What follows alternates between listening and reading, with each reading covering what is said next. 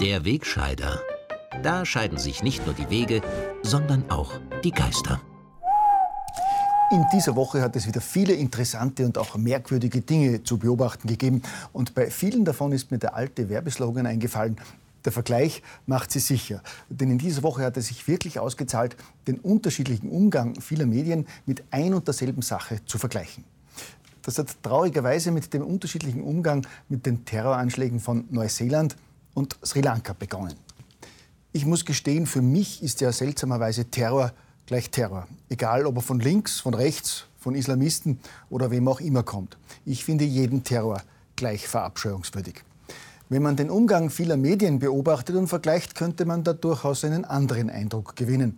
Als vor ein paar Wochen der Massenmörder von Christchurch mehr als 50 unschuldige Moslems ermordet hat, wurde etwa in den ORF-Nachrichten tagelang rund um die Uhr die Meldung vom rechtsextremen Terror wiederholt. Und die bewährte Arbeitsgemeinschaft von maroder Opposition und Linksjournalisten hat dieses Attentat ungeniert dazu missbraucht, gegen Rechte in Österreich zu hetzen, nach dem dumpfen Motto, das kommt eben heraus, wenn man das rechte Übel nicht schon an der Wurzel ausrottet. Als am Ostersonntag islamistische Terroristen in Sri Lanka in christlichen Kirchen und Hotels ein Blutbad angerichtet haben, bei dem mehr als 300 unschuldige Christen ermordet wurden, war man im ORF und anderen Mainstream-Medien zunächst ähnlich zurückhaltend wie etwa bei der Amokfahrt in Graz oder zuletzt beim islamistischen Terroranschlag in Utrecht, den man beim Oppositionsfunk peinlicherweise noch am Tag danach als simple Beziehungstat darstellen wollte. Auch im Falle der Anschläge in Sri Lanka war etwa im ORF-Teletext noch am Ostermontag früh lapidar die Rede von extremistischen Gruppen und dass die Täter wohl allesamt Einheimische seien. Jeglicher Hinweis auf einen naheliegenden islamistischen Hintergrund blieb ebenso ausgespart wie der Hinweis darauf, dass der Anschlag gegen Christen gerichtet war. Aber wie heißt es so treffend? Der Vergleich macht sie sicher. Das habe ich mir dann auch bei den ZIP-2-Interviews mit den Spitzenkandidaten für die EU-Wahl gedacht, insbesondere beim Vergleich der Interviews mit den Kandidaten von Rot und Blau. Während der FPÖ-Kandidat Harald Wilimski ruhig und sachlich über lauter EU-Themen befragt wurde und minutenlang darauf losschwadronieren konnte, ohne unterbrochen zu werden, ist der SPÖ-Kandidat Andreas Schieder tags darauf ständig unsachlich und sichtlich unfreundlich attackiert und laufend unterbrochen worden und konnte seine Silberstein-Parolen von den Salvinis und Le Pens und anderen rechtsextremen Zerstörern des Abendlandes nur zwei, dreimal wiederholen. Auch hier macht der Vergleich sicher, wobei in der Folge ja noch ein paar andere Vergleiche aufgeworfen wurden. Zunächst der glaubwürdige Kampf Schieders, aber auch der erfolgreichen innenpolitischen SPÖ-Spitze gegen jegliche Regierungsbeteiligung der FPÖ wegen ihrer Verbindungen in rechtsextreme Kreise. Ich sage, als Sozialdemokratie werden wir alle uns zur Verfügung stehenden parlamentarischen, demokratischen Mitteln ausnützen, wenn wir sehen, dass Respekt und Anstand in der politischen Kultur dieses Landes verloren geht.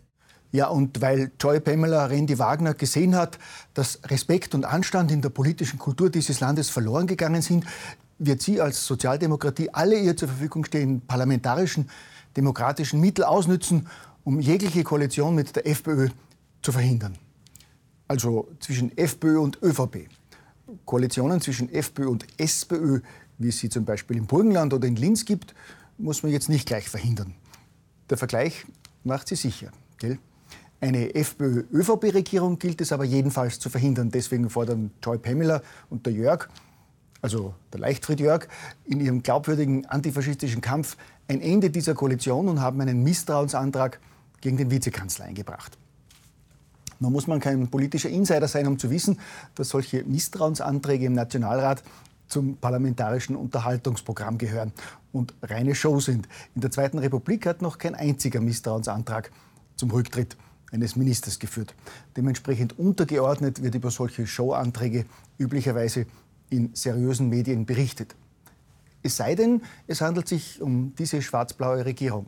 Da wird den Österreichern bei jedem Misstrauensantrag das baldige Ende der Regierung vorgegaukelt. Und mit dementsprechend dramatischer Schlagzeile hat der Oppositionsfunk am Mittwoch verkündet, Strache überstand Misstrauensantrag. Ja, auch bei der Qualität der Berichterstattung gilt, der Vergleich macht sie sicher. Völlig verunsichert war ich in dieser Woche aber dann beim Eklat um den Vergleich zwischen Menschen und Ratten.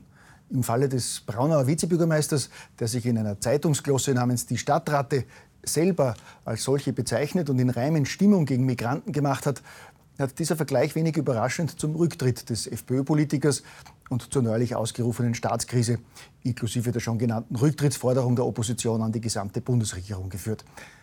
Als im Zug der Liederbuchaffäre im Vorjahr in der meistgelesenen Zeitung des Landes Burschenschafter als Ratten dargestellt worden sind, hatte außerhalb des rechten Lagers niemand Bedenken gegen einen solchen Vergleich. Gut, beim Vergleich von Karikaturen kommt es natürlich schon auch darauf an, wer ihn zieht. Ein Laie wie ich könnte sich bei der wenig geschmackvollen Darstellung von Ausländern in einem Cartoon der steirischen FPÖ an ähnliche Vorlagen wie die legendäre Comicfigur Isnogut oder den Bösewicht Gargamel von den Schlümpfen erinnert fühlen. Politisch korrekte Experten sehen hingegen sofort, dass als Vorlage ausschließlich die Nazi-Hetzzeitung Der Stürmer in Frage kommt und dies ein Fall von nationalsozialistischer Wiederbetätigung ist. Bei all diesen Vergleichen kann man sich ja derart die Finger verbrennen, dass man sich als Nichtlinker schon jeden Satz dreimal überlegt. Ich traue mir zum Beispiel gar nicht mehr sagen, dass ich selber auch eine Ratte bin. Also jedenfalls im chinesischen Horoskop, gell?